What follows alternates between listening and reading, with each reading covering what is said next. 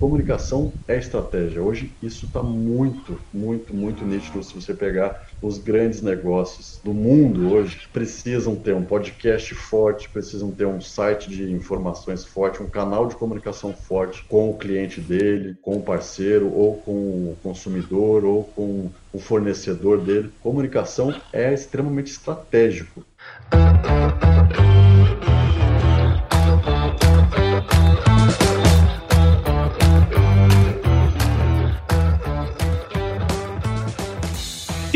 Aí, pessoal, tudo beleza? Estamos começando mais um episódio aqui no Agro Resenha. E nessa semana tô aqui com Cassiano Ribeiro, que é editor-chefe lá na revista Globo Rural. E o Cassiano é formado em jornalismo pela Unibrasil, possui MBA em Informações Econômico-Financeiras e do Mercado de Capitais. Ele vai explicar isso aí pra gente também lá na B3. Cassiano, muito obrigado por estar aqui com a gente e seja super bem-vindo ao Agro Resenha Podcast, cara. Olá, Paulo, prazer enorme falar com você. Muito feliz aqui, prazer falar com você e com a sua audiência, que tenho certeza que é grande, porque seu trabalho já é muito conhecido, fico muito feliz com isso. E vamos nessa, vamos bater um papo aí. Tô à disposição. Você tá num canal aí, numa, numa mídia extremamente massiva, vamos dizer assim, né? E o podcast vem, né? Daquele jeitinho dele, né? Devagarzinho e tal. E, e é muito legal ver as diferenças, né? Acho que a gente vai conversar muito sobre isso hoje. E também a penetração, né, cara? De ambos as mídias aí, que eu acho super legal. E é um negócio que, que a gente vai falar muito sobre comunicação aí também, que é, que é, é mote nosso aí também, né, cara? É uma paixão, nossa paixão, que é o que nos move, todos nós aqui, não só na, na Globo Rural, mas essa empresa são todos, posso falar com propriedade aqui, que tem só gente apaixonada por, por comunicação, no nosso caso, apaixonado por comunicação e por agronegócio. E agro. Então, é e você também, né? Comunicador, apesar de ser agrônomo aí, como a gente estava falando, você é um, já é um grande comunicador. Eu fico é super aí, feliz cara. aí de, de é. ver essas novas vozes brilhando. Isso aí, vamos aprendendo, né? Vamos aprendendo dia após dia, né, cara? Muito legal. E para você aí, ó, que tá ouvindo, já sabe aqui no AgroResenha Porteira não tem tramela para quem busca se informar sobre assuntos ligados ao negócio. Então não sai daí, que esse bate-papo aqui, ó, tá muito legal. Firma o golpe que nós já já estamos de volta aí, ó.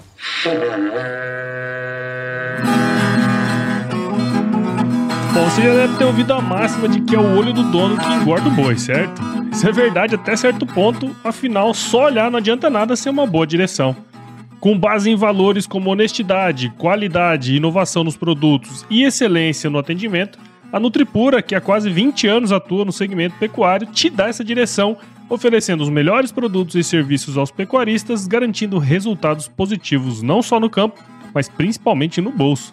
E eu digo isso não é da boca para fora não, afinal eu trabalhei lá, cara. Eu vi com meus próprios olhos a competência técnica e o cuidado com o negócio do cliente.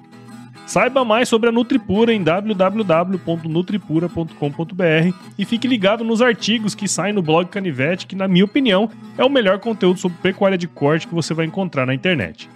Siga também a Nutripura nas redes sociais, é só chegar lá no Instagram, Facebook, Twitter e YouTube e fique atualizado sobre o que há de mais avançado na pecuária. Nutripura, o produto certo na hora certa.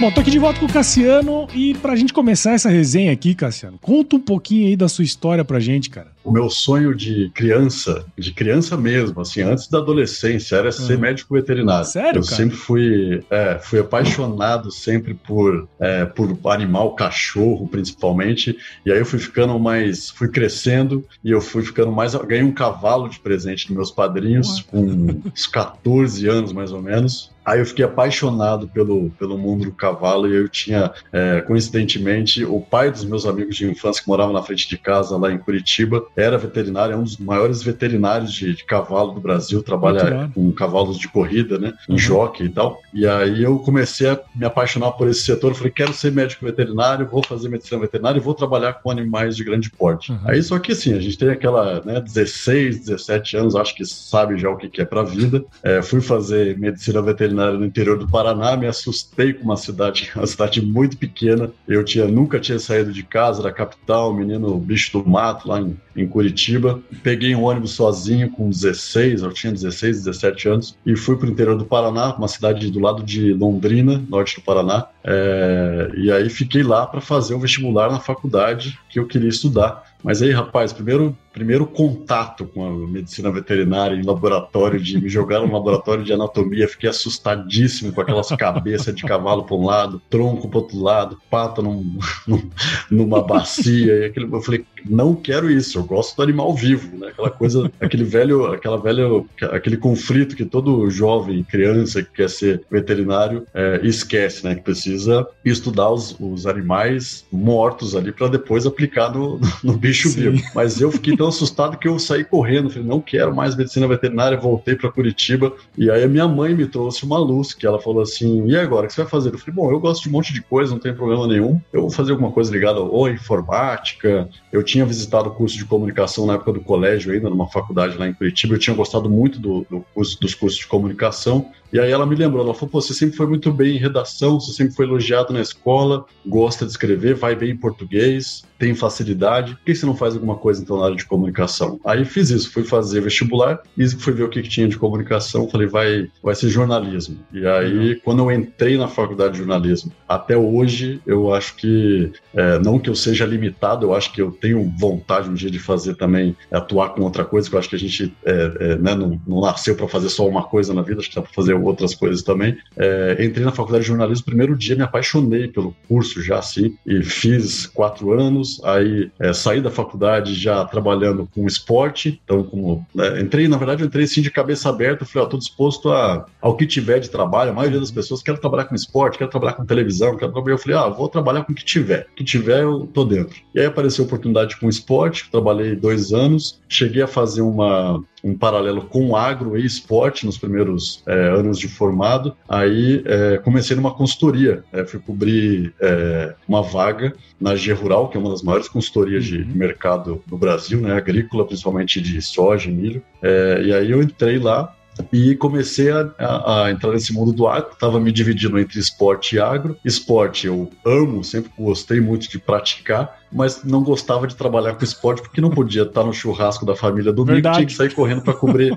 para cobrir jogo no, no, no, no domingo no, no estádio. Domingo, não podia beber, verdade. não podia é, curtir o final de semana, porque domingo é quando acontece, né? Sim. As principais rodadas e tal. Eu trabalhava bastante com futebol, é, assessoria de jogador, técnico e tal. E aí eu falei, cara, o agro começou a me demandar e com aquele desafio, né, de entender o agro que é muito complexo e ao mesmo tempo fascinante para quem gosta de desafio, que é o meu caso. É, e a consultoria a Rural foi cada vez me demandando mais e eu, quando eu vi, eu estava exclusivamente no agro, isso foi em 2008, então agora em 2023 completo 15 anos 15. aí de, de trabalho exclusivamente no, no agronegócio. Cara, e, e, é legal essa história, né? Porque assim, olha que interessante isso, né? No seu caso, os seus pais deram a letra. Pô, mas sua mãe, né, no caso, né, falou: ah, comunicação social, pô, acho que pode ser uma boa pra você, né? No meu caso foi o contrário. Eu passei primeiro em comunicação social, eu ia fazer publicidade aqui. Olha só. aí, aí meu você pai foi pra agronomia, assim, por quê? É, meu, aí meu pai falou assim: Como que você foi pra? Pô, comunicação social, né?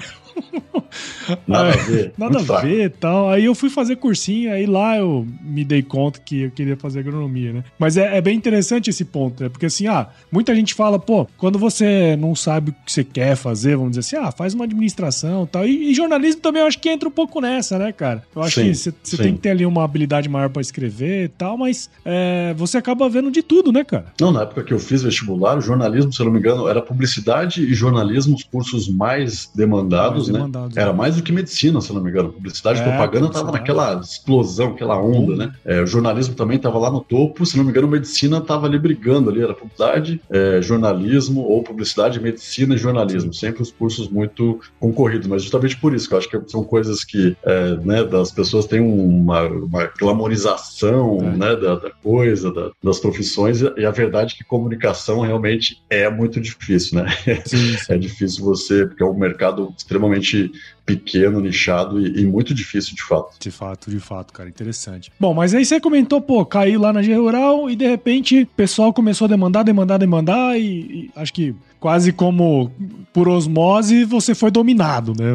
No, no negócio. Foi, eu nunca vou esquecer. Eu sempre cito essa frase. Primeiro dia na consultoria que eu fui escrever, eu escrevia boletins de mercado para os uhum. clientes e tal, eu escrevia libra peso, dólares por bushel, soja fechou a, a 9 dólares na época, não era 9, era 4, 5 dólares a, sim, a, sim. a, soja valia na bolsa de Chicago por bushel, libra peso. Eu falei, cara, o que significa esse Porra negócio? É né? Eu dava sempre lá, fazer uma pesquisa e tal. No final do dia, eu fui falar com o Fernando Murado, que é o sócio fundador da, da consultoria. Ele falou, e aí, Galdério, me de Galdério, como é que foi o primeiro dia? Ele falei, rapaz, eu escrevi um monte de coisa que eu não faço a menor ideia do que eu escrevi, mas falaram que estava certo. Então, eu acho que é isso. Ele deu uma gargalhada e ele falou: fica tranquilo, fica tranquilo porque você vai viciar. E foi exatamente o que aconteceu, assim. E é o que eu falo para todo mundo hoje que trabalha comigo. O é um setor extremamente dinâmico, complexo, mas ao mesmo tempo fascinante, porque ele te. É, você atua de, em diferentes frentes, né? Você pode falar de alimentação, você pode falar de política, você pode falar de economia. É isso, né? O agro é política, é economia, é, é, é gastronomia,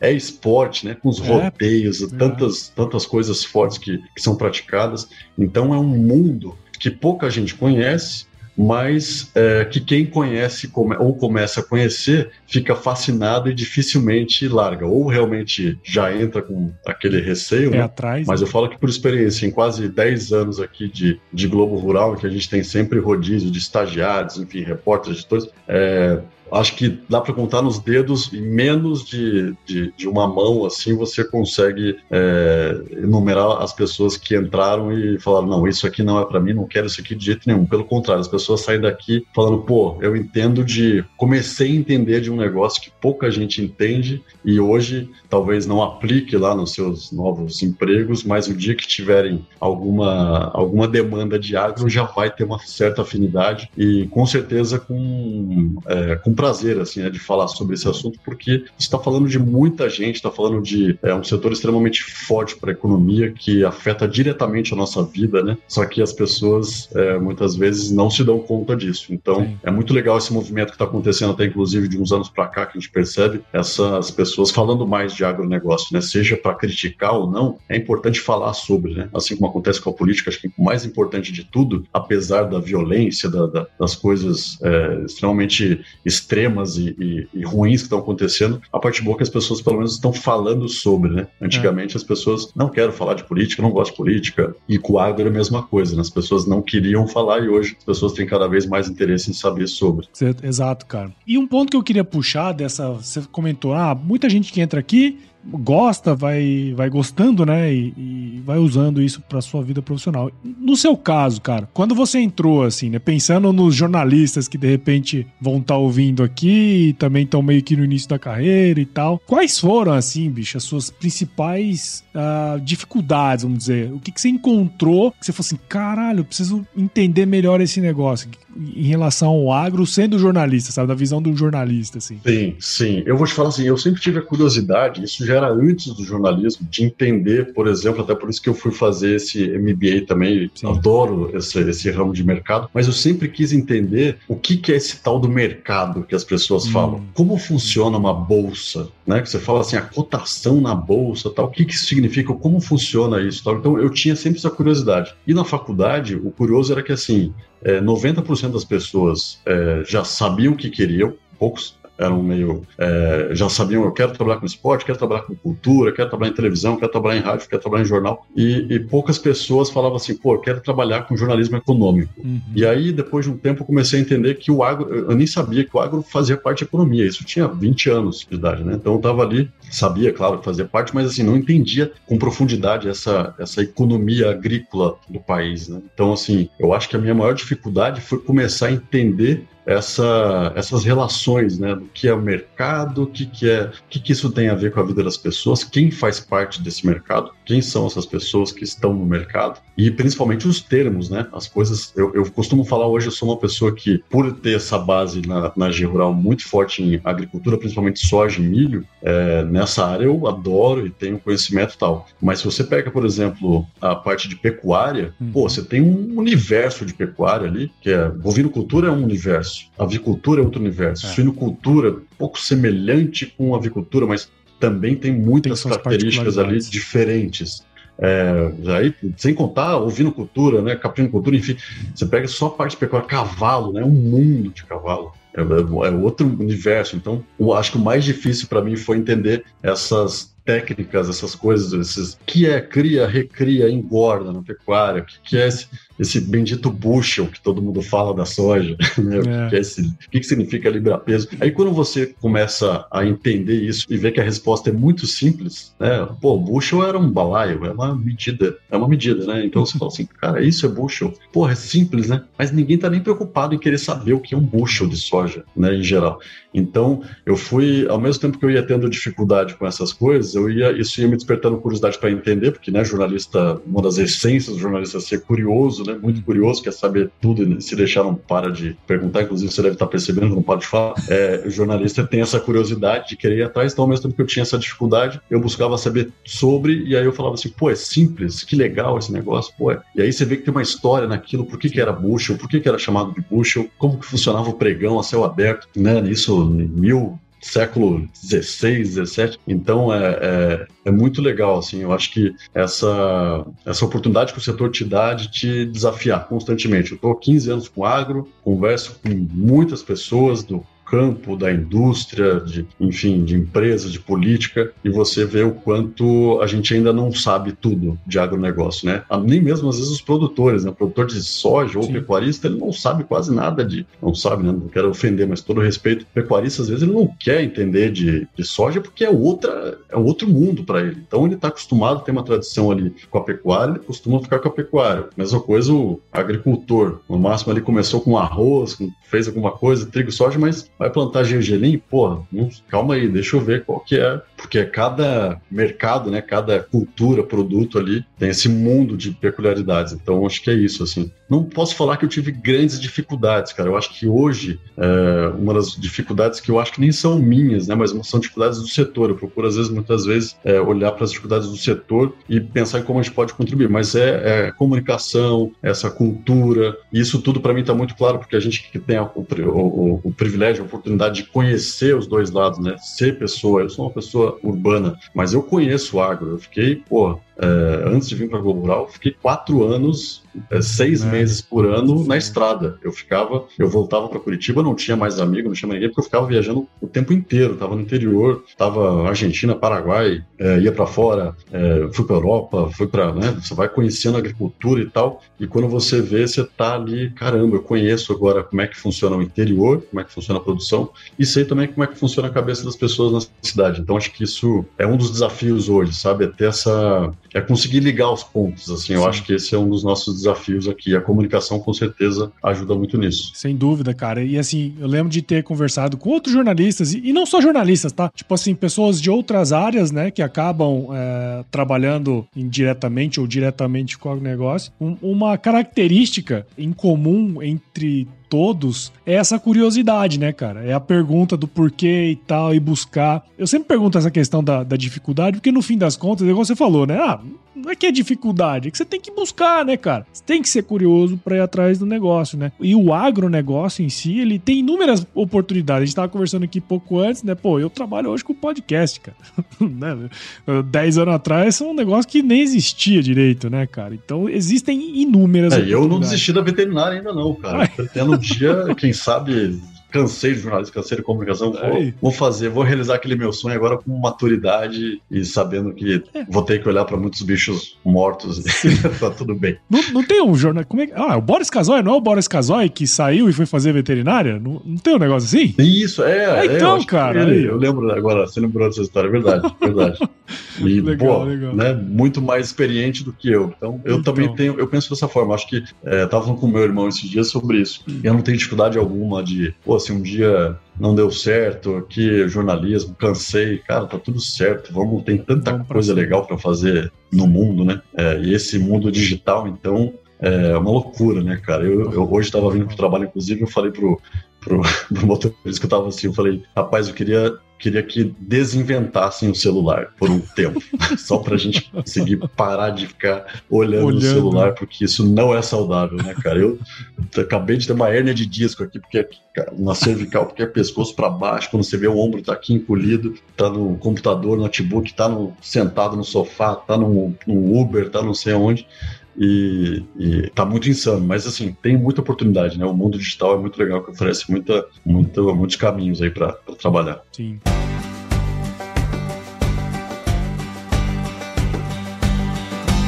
E aí, tá curtindo o bate-papo, cara? Espero que sim. Mas eu tô passando aqui para te dar um recadinho. A missão da Stoller é transformar conhecimento em inovação para agricultura, gerando valor a todos os envolvidos. Por mais de 50 anos, ela transforma conhecimento em inovação no esforço de impulsionar as culturas a alcançarem seu máximo potencial genético e atingir altas produtividades. E quando se trata de conhecimento, você pode encontrar tudo sobre fisiologia, nutrição e biologia de plantas no podcast Campo On, produzido pela Stoller.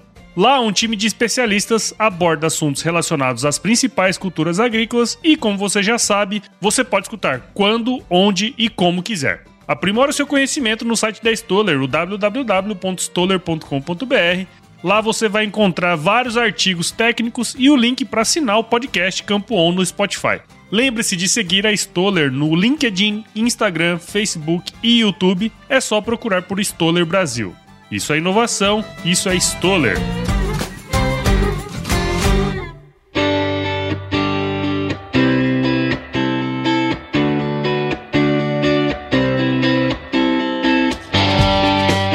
Esse, esse gancho que você falou, né? Pô, viajei muito tempo, acho que foi quando você trabalhou na Gazeta, né? Do Povo, lá em. Não sei se foi nesse período. É, o que eu mais viajei, na, o tempo que eu mais viajei na minha vida foi na Gazeta, com Isso. certeza, de carro principalmente. Lembro uhum. que eu, eu voltava das viagens e ficava calculando quantos quilômetros eu tinha percorrido. Teve um ano que eu, só eu percorri 50 mil quilômetros de, de carro e só trabalho. Uhum. É, e aí, sempre três estados no plantio, na colheita e tal. E aqui na Globo Rural, depois eu entrei com essa bagagem, imagina imagina, tudo que tinha aqui de projeto para viajar, larga pro Cassiano, que o Cassiano já tem experiência de estrada. Deixa para ele. Então, é, continuei viajando aqui, mas menos do que lá. É. Menos do que lá. E, então, assim, pegando essa visão, né? Tipo, toda essa experiência que você teve, não, não só nas viagens, né? Pela Gazeta lá, mas também todo o, o, o background que você pegou no mercado, né? É, analisando e tal. É, de que maneira, cara, hoje você tá num, como editor-chefe na, na, Globo, né? Na Globo Rural. É, como que essa experiência hoje toda? Você já falou um, um, ponto aí, né? Ah, deixa pro Cassiano viajar, né? Mas como que isso aí, essa experiência toda prévia, né, cara? Como que isso te ajudou e como isso tem te ajudado, né? Nesse, nesse processo que você tá aí hoje né, na Globo Rural, cara? Cara, eu tava falando sobre isso ontem, até é legal você, você perguntar isso. Eu sou uma pessoa que acredita muito em Deus. Então, assim, eu fico olhando para trás, e eu lembro quando eu entrei aqui na, na editora, eu lembro que eu falei assim, eu falei, cara, fiquei quatro anos na Gazeta do Povo, vim para cá achando que era uma coisa parecida porque é, o jornal lá também era ligado ao grupo é, ao grupo Globo, né? O jornal era ligado às afiliadas da Globo. Vim para cá achando que era uma extensão e vi que é totalmente diferente. São outra é outra empresa, na verdade são empresas totalmente independentes, né? As, as afiliadas, e tal. E aí eu cheguei aqui e falei, pô, que estrutura legal, que maneira diferente de trabalhar, um negócio muito profissional. Vou ficar aqui, acho que dá para ficar uns cinco anos aqui, tá ótimo. E aí, quando hoje eu me, me vejo assim, é, quando eu entrei como editor, cuidando de projetos e fazendo questão de, de, de, continuar na reportagem, que foi uma das minhas condições de vir para cá, eu falei, ó, eu vou como editor, mas eu não gosto de editar, eu quero, eu quero escrever, meu negócio é viajar, produzir, entrevistar, é, edição não gosto muito, né? Lembro que eu falei na época pro, pro Bruno Blesch que me contratou. E aí ele falou: não, venha para cá que você vai, vai ser feliz. E aí hoje, quando eu olho para trás é, e vejo onde eu cheguei, e eu em nenhum momento planejei isso, foi, foi, foi tudo num. É, cara, não, não, sei se é no instinto a palavra, mas foi no amor, eu acho, sabe? Pelo amor à profissão, por gostar do que está fazendo e sempre tentar fazer da melhor forma possível, assim, sempre é, tentar, se é para fazer uma reportagem de capa, pô, eu vou me dar aqui uma semana que eu quero me debruçar nesse assunto e a Globo Rural é, é um espaço maravilhoso porque você, eu vim de um lugar extremamente soja, milho, soja, milho, soja, milho, chego na Globo Rural e vou falar tudo. de é, vou falar de laranja. Puta, cara, nunca fiz uma matéria de, de laranja com profundidade. Vou entender sobre isso. Vou falar de, sei lá, é,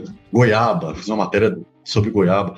Então, assim, é muito legal, infraestrutura, logística, e é uma oportunidade que, é, eu diria assim, cara, que é uma trajetória que hoje, sem, sem falsa modéstia, assim, eu vejo que é, faz sentido, sabe? É, para mim, assim, eu, eu, me sinto preparado para estar tá aqui, embora muitas vezes é, seja muito difícil, porque são muitas crises, e é um setor que a gente sabe que é difícil é, de lidar, e a gente tem essa, essa ponte né, entre consumidor e produtor, é, faz parte de uma empresa em que constantemente é atacada, a gente sabe que não é só a Globo, mas enfim, é, é difícil muitas vezes assim, mas eu te digo que é, a minha mensagem sempre para mim e para as pessoas que trabalham comigo é, ó, nós temos uma função aqui, nossa função é colaborar de alguma forma, contribuir, é, sendo comunicador, jornalista, sendo pegando na ferida que precisa ser é, falada sobre, né? precisamos falar sobre algumas feridas, alguns desafios, temos que é, é, celebrar o que, o que realmente é celebrável. Então, assim, é, eu olho para trás e eu falo, cara, eu fiz, acho que assim a, a, a, coisa no caminho certo. Não foi aquela coisa assim que ninguém me lançou aqui de uma hora para outra. Não caí aqui de paraquedas. É, tenho conhecimento, embora saiba que eu preciso conhecer muito mais. Então, eu sou extremamente inquieto. Toda hora eu tô é, fazendo algum curso, né? Fiz esse último MBA, mas só nesse último ano eu me, me propus a, a fazer, sei lá, pelo menos uns cinco cursos aí por fora, fiz o curso com o pessoal do INSPER, agora dos jornalistas também, tendo contato com jornalistas que não são do agro, fiz um outro de universidades fora, de voltada para o digital, de audiência, estratégia, de comunicação. Então, assim, é, é, muito é muito legal fazer parte tudo isso, mas ao mesmo tempo eu penso assim, cara, hoje eu estou aqui, amanhã, se eu tiver que voltar a ser repórter, não tem problema algum. Se tiver que é, me oferecer, pô, cansei do jornalismo, quero trabalhar com agro, quero me oferecer lá para fazenda meus amigos lá no Piauí, quero, deixa eu gerenciar a fazenda, eu deixo ser um, um, colhedor, deixa eu fazer um curso de operador de máquina, quero trabalhar um pouco aí em campo. E eu não tenho, eu, eu me sinto extremamente, uma pessoa extremamente é, versátil, assim, nesse sentido de, de atuação. Mas hoje eu faço o que eu amo e eu vejo que essa trajetória, assim, ela me deu essa base que me ajuda muito hoje, né? Quando eu vou falar com produtores, eu sei qual é a língua que eu tenho que falar, o idioma, né? Embora Sim. muitas pessoas tenham medo de falar com o produtor, eu falei, cara, que medo o quê, produtor? Às vezes você acha que ele é é muito bruto, ele é fechado, vem cá que é tranquilo é. falar com ele, me segue que, que eu sei como é que é o caminho aqui, a gente consegue conversar. Então, é isso. Falei demais, tô falando demais aqui, cara. Não, mas é pra você falar mesmo, cara. Deixar, é, comunicador fala mesmo, então depois você corta. Não, mas aí tem um ponto legal, né, que você comentou, essa questão da comunicação, mas um, um outro negócio que você falou aí que chama atenção, né, essa questão do veículo, né? Quer dizer, hoje você tá na, na Globo Rural, se, se, a gente for parar para analisar, quem olha de fora fala assim: não, o Globo Rural é um veículo de nicho. Vamos dizer assim, a gente sabe que é, ah, é, é, é nichado em agro, né? Só que ao mesmo tempo, cara, a Globo, grupo, né? Tem um alcance gigantesco, né, cara? Tipo assim, é, em todo lugar do Brasil, fora do Brasil, tem um alcance mesmo muito grande, né? É quase é um, é um veículo de massa, né?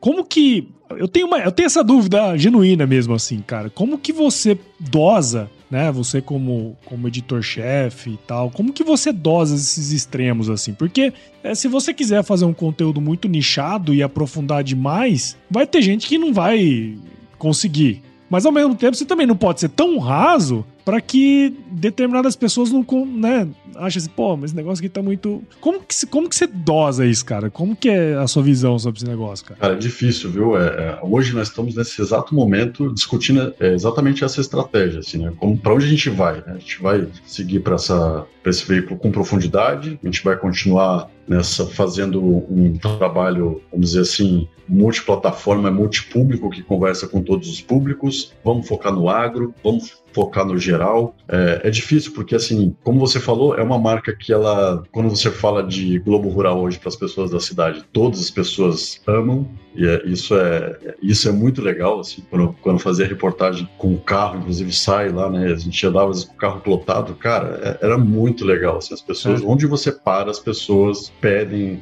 pediam para tirar foto, falavam que viam a gente na televisão. Falei, não, não, eu trabalho na revista. Não, não, mas eu te vi já na televisão, matéria, ah, tudo bem, então tá ótimo, não tem problema. Mas eu já assinei a revista também, ou assino a revista há muito tempo, então, assim, é uma publicação extremamente querida. É uma pesquisa até dentro do Grupo Globo, que é, é a marca mais é, admirada admirada Sério? do grupo hoje. É, é, e assim, é, um, para mim é uma honra, né, trabalhar assim, porque é uma, a gente chama que é uma, uma love brand, assim, é uma, é uma marca amada e, e, e, ela tem essa função de conectar os públicos, né? Então a gente tem que, cara, não tem muita dosagem, é muito assim, pô, isso aqui é um assunto que interessa mais o público urbano, então a pegada tem que ser voltada para esse cara, mas sem esquecer que a gente, a nossa essência é agro e a gente tem que falar do que acontece para esse produto estar tá mais caro, estar tá mais barato para o urbano, então você pode focar no, no consumidor. Hum. Ah, esse conteúdo aqui não, esse conteúdo aqui é bem agro mesmo, então aqui não tem jeito, aqui você tem que ir com profundidade. Hoje a gente costuma olhar para a revista como essa coisa mais especializada, realmente, a revista de um papel, né, o impresso. O impresso a gente procura dar essa cara mais de agro, mais é, o que está acontecendo com agro, com profundidade. E no digital você vai ver, a gente continua falando de agro, mas aí a gente fala de agro para todo mundo. Hum. É, e ao mesmo tempo, um digital que também abastece o, o impresso. Né? Então, a, gente, a nossa estratégia hoje é tornar o digital forte. O digital forte, a gente tem uma revista forte, porque a chave hoje é mais digital do que o papel, né? Embora a gente tenha ainda muito assinante e hoje a revista seja uma ferramenta, né? A revista papel é, é uma ferramenta para muitos ainda assinantes que estão lá no interiorzão, não têm acesso à internet, é, nos mandam carta é, escrita à mão, às vezes ligam e pedem para renovar a assinatura por telefone, ele dá os dados do cartão de crédito dele porque ele não quer é, é, perder a assinatura. Então, assim, é, é, outro mundo e ao mesmo tempo é isso. Você tem que pegar assim qualquer plataforma pô, digital, cara, eu falo com a massa, né? Independente se é Globo Rural, se é Instagram ou se é, é podcast. É, CBN, eu falo com a massa, mas com uma massa que nas terças-feiras tem bastante agro, já ouvindo, porque ele já sabe que as terças-feiras, a 1h30, 1h40, o Cassiano tá falando de agronegócio, então o pessoal do agro escuta já nesse horário. E agora a gente tem um programa diário também, né, na CBN de manhã. E aí sim, aí é o grande público, é o cara que tá indo trabalhar cedinho, a, a estudante que tá indo da faculdade, é, um motorista de, de aplicativo, um taxista, é, enfim, a gente fala aqui, procura olhar para cada canal que a gente tem à disposição, né? E hoje a gente tem essa missão, eu principalmente aqui, falo com a CBN e a minha chave aqui é uma. Pensa, na hora de pensar a revista papel, a chave é outra. Na hora de pensar o impresso, é outra. Na hora de pensar um projeto especial de agro, que tem parceiros aí, pô, preciso contar com os parceiros para a gente é, dar vazão a tudo isso. Mas é basicamente, cara, no feeling, no dia a dia, conforme o tema surge, a gente, ó, isso aqui é mais público urbano, isso aqui é mais público agro, mas sempre sem esquecer o nosso propósito, a nossa essência, que é falar do campo, né? Uhum. Falar sobre as coisas do campo. É, cara, interessante, assim, eu ia, eu ia te fazer essa pergunta, você meio que já respondeu, né? Essa relação do impresso, né? Porque, assim, muitas vezes hoje a pessoa não tem muito mais essa, essa questão de ter a coisa na mão, né? De, de tocar e tal, né, cara? Eu gosto muito de livro físico, né, cara? Só que ao mesmo Sim. tempo... É, eu também, eu tenho eu tenho Kindle, tenho tal, é, mas então, eu gosto é, de papel isso, ainda. Exato, eu, eu, isso que eu ia falar, exatamente. Eu tenho aqui livros tal, mas eu, eu ainda tenho meu Kindle que eu leio lá também, né, cara? Então, é, é, eu queria entender um pouco mais isso aí, mas você falou muito bem, né? Tem lugar que não, não vai, né? Cada título, né? Cada revista é uma realidade. No nosso caso aqui, ela é uma realidade ainda muito forte, papel, e aí a gente procura sempre olhar para assim, qual, vai, qual é o papel que essa revista vai desempenhar. Ela tá, beleza, tá reduzindo. Mas, pô, se fosse um negócio realmente descartável, já teria acabado. E não, ela continua forte, ganha prêmio, tem anúncio, tem assinante, tem uma base forte ali. E dependendo da matéria que você dá, eles mandam e-mail, reclamam ou elogiam. É, então, assim, tem leitor, tem bastante gente, e eu acredito que assim como o rádio, a televisão, a internet, né, é, continua aí falando com todos os públicos, o papel também vai encontrar o, o, o nicho dele, Sim. o caminho dele. E eu acho que talvez não seja uma, é, uma revista com uma periodicidade que tem hoje, como a gente tem de mensal, eu acho que as experiências que a gente vem fazendo é de é, quando a gente dá pausas de, de, de, imprimir a edição, a gente vem com uma edição mais forte. Então, por quê? Você teve mais tempo para produzir, para pensar ela. E aí o segredo é o quê? A curadoria do conteúdo. Né? O que, que eu vou usar ali? Porque esse, esse, conteúdo que tem que estar no papel ele tem que ser algo mais perene. Se for algo é, factual, como a gente diz ali, você Sim. dá no site e amanhã ele já está velho. Então o papel ele tem que ter essa função mais de, pô, o cara quer guardar, tem que ter uma ilustração legal, tem que ter um infográfico, tem que ter uma análise mais macro das coisas que estão acontecendo, porque ele tem que ser atemporal. Então, eu acho que o papel tem essa função. Essa é a minha, minha opinião, assim, né? Que Cara, que, que, enfim. Que interessante essa visão sua, porque ela se assemelha muito ao podcast, né? eu, sim, eu, sim. Né? Porque assim, o podcast tem essa questão de ser atemporal, é um negócio que você pode acessar a hora que você quiser, mas não é igual a revista. Se você tem a revista ali. A diferença é que ele pode ser factual também, né? Se Exato. você soltar uma entrevista, sei lá, Parlamento Europeu tá ameaçando boicotar o Brasil. Se você tem uma entrevista para publicar hoje em podcast com alguém importante, certamente você Exato. também vai ter uma audiência legal. A revista já não, papel é. não. Porque até você diagramar, apurar, escrever, é, desenhar na página, mandar para impressão, distribuir, aquilo ali já, já é notícia velha. E, enfim. Mas é isso mesmo. É, o digital, inclusive, eu acho que ele, ele, é tão frenético por isso. Ele, ele tem uma função perene, factual. Eu costumo dizer aqui que quando trabalhava com jornal impresso era assim: você fazia a sua matéria, você tinha horário para mandar a matéria para o pro, pro, pro parque gráfico, porque tem horário de imprimir o jornal e distribuir para o assinante, né? Jornal diário. Então, às seis horas, terminou a matéria, já está já tá desenhada, está indo para a gráfica, vai embora, descansa, pode abrir a latinha de cerveja. Acabou o dia. Digital não. Digital é 24 horas. Aconteceu alguma coisa, acabou o expediente, está no caminho para casa, cai o ministro, ou morre alguém, ou tem alguma política pública que foi. Tem que para tudo, escreve onde você está e, e continua. Então, é, é uma mídia extremamente frenética mesmo, né? O digital. Frenética, verdade, cara. Olha só, eu nem preciso te dizer que produzir alimentos para as próximas gerações será cada vez mais desafiador, né? Com uma demanda crescente por alimentos e com o uso racional dos recursos naturais, só o conhecimento e o trabalho duro podem nos ajudar a enfrentar esse desafio. E é por essas e outras que a missão da Yara é alimentar o mundo e proteger o planeta de forma responsável. Você já imaginou como seria uma sociedade mais colaborativa, um mundo sem fome, um planeta respeitado? Pois é, é pensando justamente nisso que a Yara busca crescer de forma sustentável, promovendo a nutrição de culturas ecologicamente corretas através de soluções de energia com emissão zero, aumentando assim o valor em todos os elos do agronegócio. Top demais, né? Conheça mais sobre a Yara no www.yarabrasil.com.br e aproveite para navegar na plataforma de e-commerce novinha em folha, onde você pode comprar fertilizantes de uma maneira diferente e com a confiança de sempre. Lembre-se de seguir a Yara no LinkedIn, Instagram, Facebook, Twitter e YouTube. É só procurar por Yara Brasil Oficial. Yara e você, nutrindo hoje para colher sempre.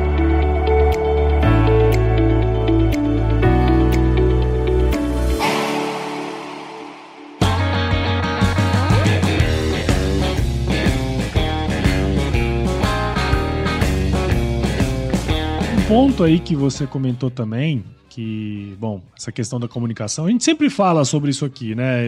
Eventualmente, dependendo das pessoas que, que vêm ao podcast, eu sempre pergunto essa questão da comunicação no agro, né? Tem uns que falam que a gente se comunica bem só dentro de, da, da, patota, né? Tem gente que fala que nem isso a gente faz muito bem também. Tem gente que já pensa de outra maneira, né, cara? Mas eu queria, assim, é, uma visão sua, né? Quais são os principais desafios que a gente tem daqui para frente para de fato a gente desenvolver bem nos desenvolvermos bem nesse quesito, né, cara? A questão de nos comunicarmos bem, o agro, a sociedade, né? Você que tem essa, essa visão, né, bem mais ampla, estando em São Paulo, sendo um cara urbano, mas que conhece bem a, a, o agronegócio como um todo, cara. Interior, né? Que que é isso, o que, que você enxerga, cara, disso aí? Cara, é, é, é, complicado isso, né? A gente lida, e eu costumo dizer que eu, eu sou eterno aprendiz, assim, nesse sentido, porque o agro impõe muitos desafios e, e eu acho que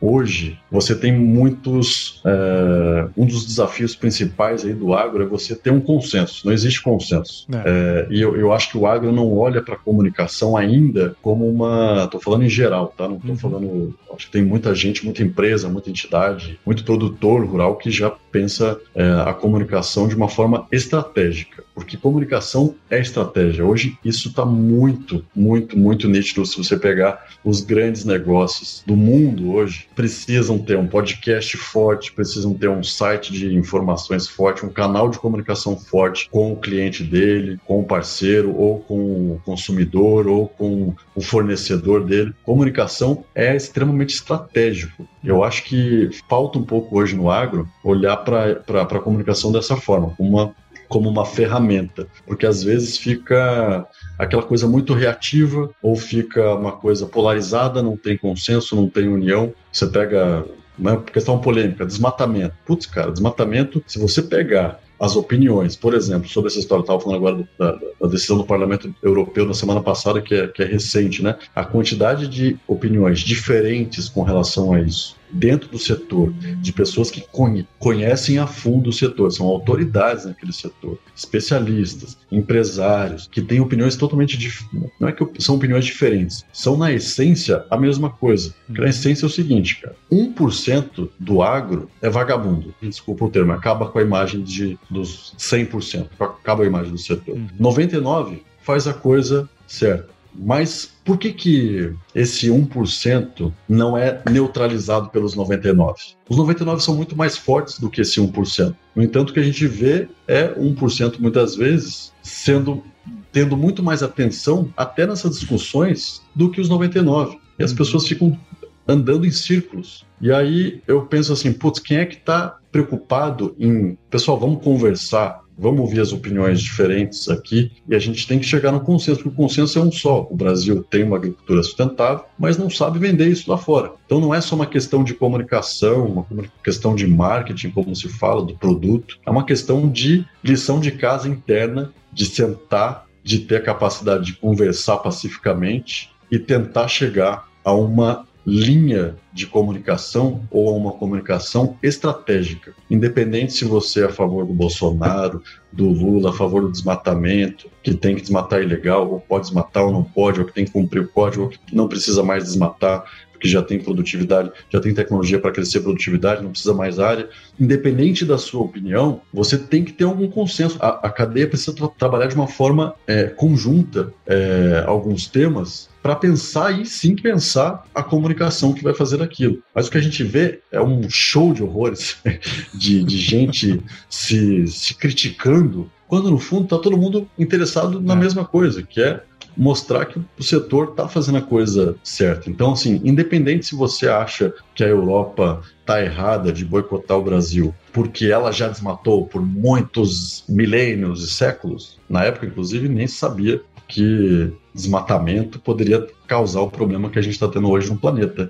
Né? Então, assim, desmataram mesmo, mas a gente vai olhar para isso. Eles já desmataram. Quem são eles para falar da gente? Pois é, mas o fato é dado, o fato é dado. E não é só da Europa, é o mundo. Precisa parar o que está acontecendo no clima. A gente vai morrer aqui nesses extremos climáticos aí, em todos os sentidos, né? Esse clima extremamente hostil que está por causa de política ou por causa de divergências de opiniões. Eu acho que está faltando quem coloca, como diz o Vinícius Ferreira aqui, que é meu cérebro aqui na redação, que 40 anos de jornalismo, ele fala assim: vamos colocar a bola no chão, coloca a bola no chão, cara. E vamos olhar para cima e pensar que para quem que a gente tem que passar a bola e olhar e ser e ser racional, não agir com o fígado, com a emoção, porque eles estão errados. Independente se eles estão certos ou estão errados, o mundo precisa entender que a gente tem uma função que é combater, que é é, parar essa, essa mudança no clima, tentar evitar uma catástrofe mais rápida do que está acontecendo nos últimos anos. E a gente sabe que a gente realmente é sustentável. Né? O Brasil é um país que tem muita vegetação, tem muita floresta, mas também está destruindo. Então, assim, ainda temos bastante floresta, mas precisa parar o desmatamento, precisa parar de abrir área. Ou não, vamos entrar num consenso que pode abrir segundo a legislação e vamos trabalhar a legislação para que as pessoas entendam qual é a legislação. Será que precisa isso? Então, assim, eu acho que falta, é, antes da comunicação, uma organização do setor enquanto cadeia ou enquanto cadeias. A gente falou agora nessa última edição até é, com o objetivo de mostrar essa organização, o pessoal do algodão. Que esse, o que o pessoal do algodão fez nas últimas décadas é exemplar. Todas as outras cadeias tinham que estar no mesmo ritmo. E eles podem ter certeza disso, que tem produtor de algodão que é bolsonarista, ou é do Lula, ou é da Tebet, ou que ele, ele, é a favor do desmatamento, ou ele é contra o desmatamento, ou ele, ele enfim, estou só dando esses exemplos porque isso está muito hoje sendo discutido, mas a questão é assim, existem divergências de opiniões dentro da cadeia do algodão, mas enquanto cadeia eles estão muito bem organizados, estão fazendo um trabalho excepcional no Brasil e lá fora. Por que, que a soja não faz a mesma coisa? O pessoal da soja do milho? Por que, que o pessoal é, soja, milho, trigo, né? Por que o pessoal da pecuária não, não pensa é, dessa forma também? Vamos se organizar aqui, vamos se juntar, vamos conversar e, e, e organizar a cadeia e aí pensar como a gente vai comunicar isso, seja para o cliente, seja para o fornecedor, seja para o estrangeiro. Eu acho que falta essa bola no chão e olhar para a comunicação de uma forma estratégica para os negócios e não algo é contra o agro, a imprensa, não sei o que. Isso não leva a nada, a gente fica andando em círculos e é, eu acho que tem uma frase até que diz alguma coisa assim: quanto mais você se incomoda com a crítica, provavelmente mais certo está quem é o autor daquela crítica. Então, se aquilo te incomoda muito, pô, cara, calma, né? Vamos ver. A gente sabe que tem lições de casa para fazer. É isso aí, cara. Eu acho que um ponto aí do que você falou, né? Tem muita coisa é, que a gente discute e tal, mas o principal é esse, esse, como você falou, colocar a bola no chão, né, cara? Vamos organizar aqui os ânimos e tudo mais. Isso que você comentou da cadeia do algodão é muito, muito interessante. Eu, eu conversei recentemente, né, com, com o Marcelo, que fica lá na Ásia e tal. E, pô, o trabalho que eles têm feito é, é, é fenomenal mesmo, né, cara? Quer dizer, um trabalho de cadeia, né? Óbvio que você vai contabilizar a quantidade de produtores que tem, é muito menor do que soja, milho, pecuária e tal. Mas tem muito produtor de algodão que também é produtor de soja. É, então, é isso que eu tô falando. Só que, assim, se eles conseguiram, tem, teoricamente tem essa brecha para conseguir também, né, cara? Óbvio, talvez seja um pouco mais difícil. Isso, tu pega o algodão, né? O tamanho, é, o tamanho da cultura do algodão para o Brasil hum. dentro do agro, né? É importante, é importante, mas aí compara com a soja. Sim. Pô, o algodão tem escritório lá fora, Sim. na Ásia, porque o que? Estratégia. Os caras têm uma estratégia. E a estratégia principal deles lá é o quê? Comunicar o algodão brasileiro. Claro. Então aquele escritório foi aberto com uma estratégia definida. A soja do Brasil, com toda essa importância que tem para o planeta, também precisa fazer essa missão de, de, se organizar internamente. Mas é difícil, porque é, é, aquilo que eu falei ali. A gente vê muito hoje é, o fígado, né? A emoção mandando, né? E aí falta o olhar racional, estratégico da coisa, é, independente da posição política. Eu acho que é, é, é difícil hoje. O ambiente político também está desfavorecendo essa conversa pacífica, né? Sem dúvida, cara. Bom, Cassiano, já passamos aqui, cara, e, pô, poderia ficar um tempão aqui a gente conversando, né, sobre diversos aspectos aí relacionados à comunicação, agronegócio e tudo mais, né, cara, mas queria muito agradecer sua participação aqui no AgroResenha. Tenho certeza que quem tá do outro lado aqui ouvindo a gente entendeu muito bem aí a, a sua, a sua trajetória, né, cara? Acho que tem vários pontos aí interessantes é, dentro da sua trajetória no agro que muita gente pode aproveitar, né, cara? Então, queria agradecer e parabéns aí pelo seu trabalho, cara. Pô, imagina, cara, fico super feliz, obrigado pelo convite é, e estou sempre à disposição. Eu acho que não estou aqui, né, para ser professor, para dar aula de nada, e pelo contrário, estou super aberto aqui a, a, ao diálogo, a conversas, a, a sugestões, a mudança. Eu estou o tempo todo colocando uma se atrás da, da orelha do povo aqui para a gente, pô, vamos pensar diferente aqui, vamos. É, eu acho que é, é, importante. Hoje o mundo já deixou muito claro que não dá para a gente fazer as coisas é, do mesmo jeito, porque o resultado não.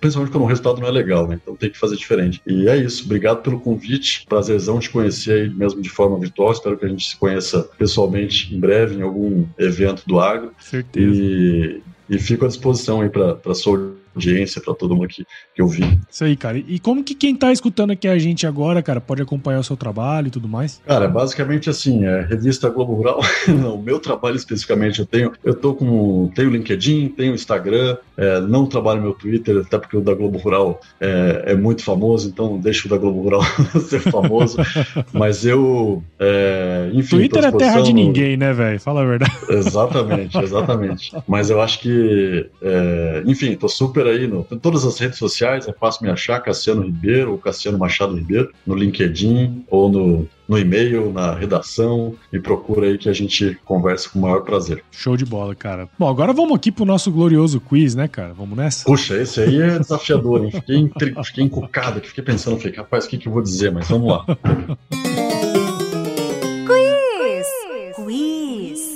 Ó, não tem nenhuma pegadinha, eu vou te fazer algumas perguntas e você responde a primeira coisa que vier à sua cabeça aí, tá certo? Certo. Vamos lá, Cassiano Ribeiro. Eu vou ter que pensar antes. Primeira coisa, melhor não.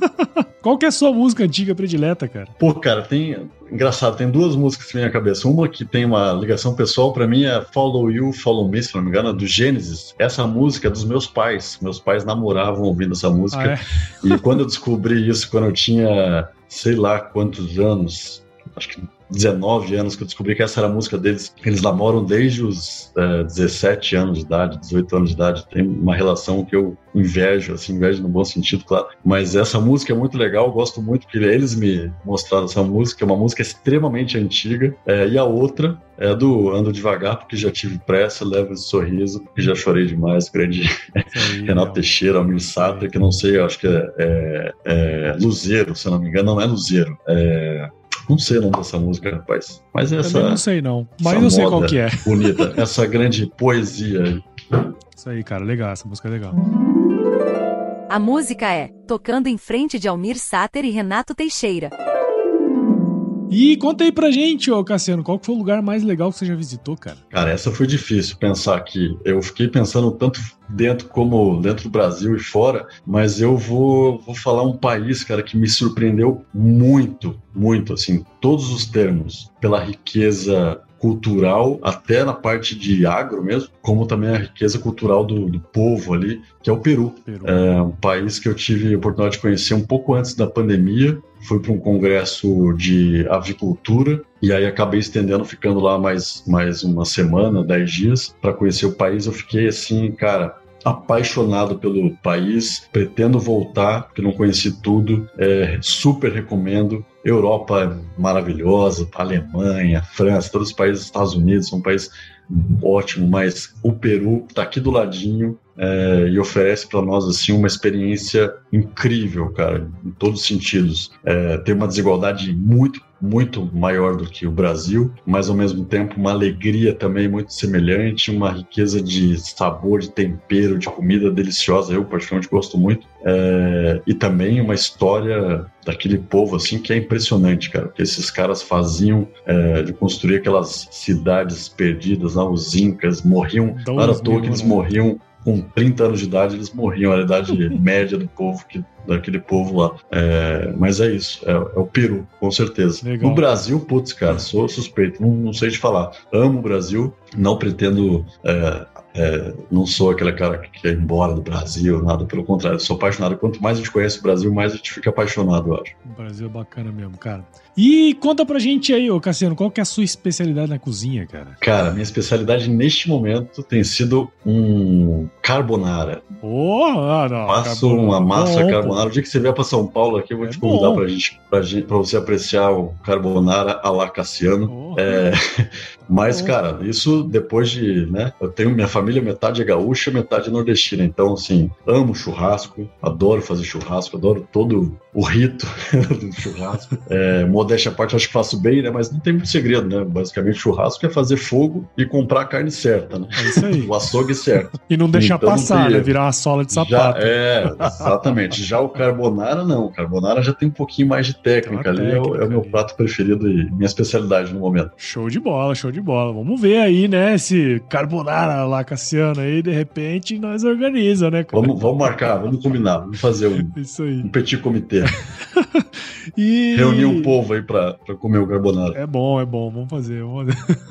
E Cassiano, indica um livro aí pra gente, cara, que de alguma maneira aí contribuiu pra você e que você pode compartilhar conosco, cara. Cara, eu sou de humanas, né? Então, assim, eu fico muito aí é, e eu gosto de desafios. Estava tentando lembrar desse, do, do, dos livros que eu mais gosto, assim, que eu tenho, não abro mão de jeito nenhum, muitos eu já doei, mas assim, tem um livro que eu gosto muito que ele me desafiou, assim, eu gosto de desafio. E eu, primeira vez que eu comprei esse livro, peguei para ler, não entendi nada. E aí depois passou, eu guardei ele, depois de muito tempo. É uma literatura, um grande escritor, é, e é conhecido por ter uma, uma, uma, obra difícil mesmo, assim, de, não é qualquer pessoa, que desde José Saramago, é, não que não é qualquer pessoa, né, mas enfim, é difícil interpretar ali o José Saramago, ainda mais se você não tiver maturidade psicológica. É, foi As Intermitências da Morte, foi um livro que eu gostei muito, que me é, mostrou, enfim, eu, eu, acho que me identifico ali porque ele trabalha de uma forma irônica, ácida, com humor e ao mesmo tempo aquela ficção de, né, como seria um país em que não houvesse morte, né, o que aconteceria aconteceria se não, se não tivesse morte, né? É igual o ensaio sobre a cegueira, que também é Sim. é dele. Pô, um filme maravilhoso. O filme é legal pra caramba. Né? Muito legal, aquela coisa que você nunca pensa e tal. E um outro aí é um pouco mais é, psicológico e também ajuda, acho que, pra, pra negócio, é um Mindset, que eu não lembro o nome do, do, do autor, da autora. Carol é, Dweck. Carol Dweck. Isso mesmo. Esse livro é extremamente intrigante, assim, é muito legal você entender como funciona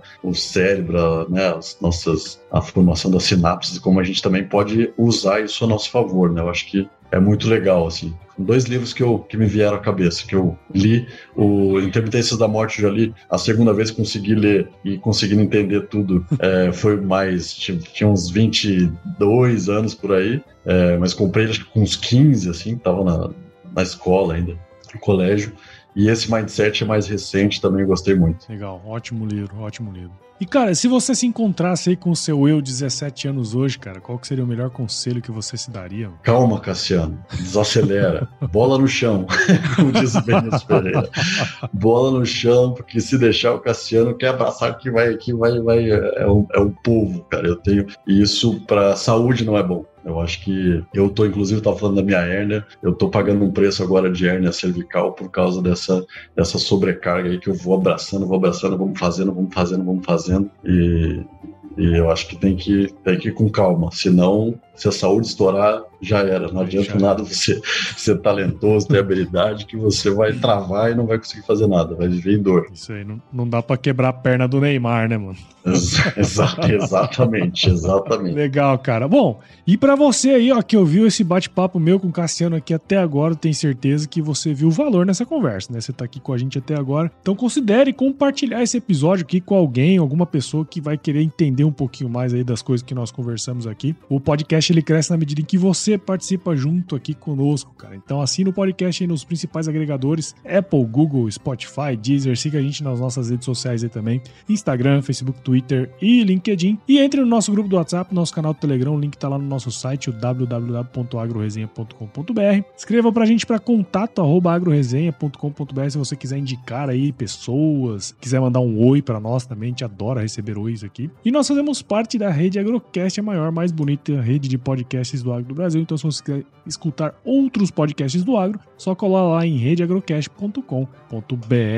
Pô, Cassiano, nem sei como te agradecer, cara. A gente tá aqui tentando marcar isso aqui há algum tempo, né? E graças a Deus deu tudo certo. Não, né? pera aí, eu vou te mandar um Pix. Aí você faz um Pix, brincadeira. achei que você pediu um Pix Pode agora, mandar. cara. Você considera podcast de valor, achei que você ia passar Manda um Pix, Pix agora aqui pra gente. Manda um Pix pra mim pro Cassiano, brincadeira. Show de bola, cara. Mas é isso aí, Cassiano. Obrigado de novo, viu? Fico com Deus Deus aí, tudo de bom pra você. Amém. E se chover, não precisa molhar a horta, não, hein, cara. É, isso aí, cara. Vamos, vamos em frente. Sucesso pra você com o podcast, Tamo cara. Junto. E muito bom, prazerzão te conhecer pessoalmente. Isso aí, pessoalmente cara. não, virtualmente, virtualmente, né? Pessoalmente em breve. Vale. É isso aí, cara. Valeu, tamo junto.